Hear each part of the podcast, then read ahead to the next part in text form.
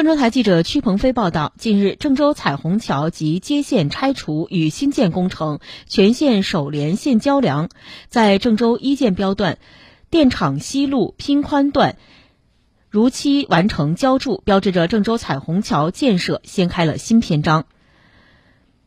本连线交桥梁位于西电厂路的拼宽段，承接彩虹桥与西三环到科学大道立交连接段，在南侧与旧桥进行拼宽衔接。等彩虹桥新建完成之后，将大大提高通行效率。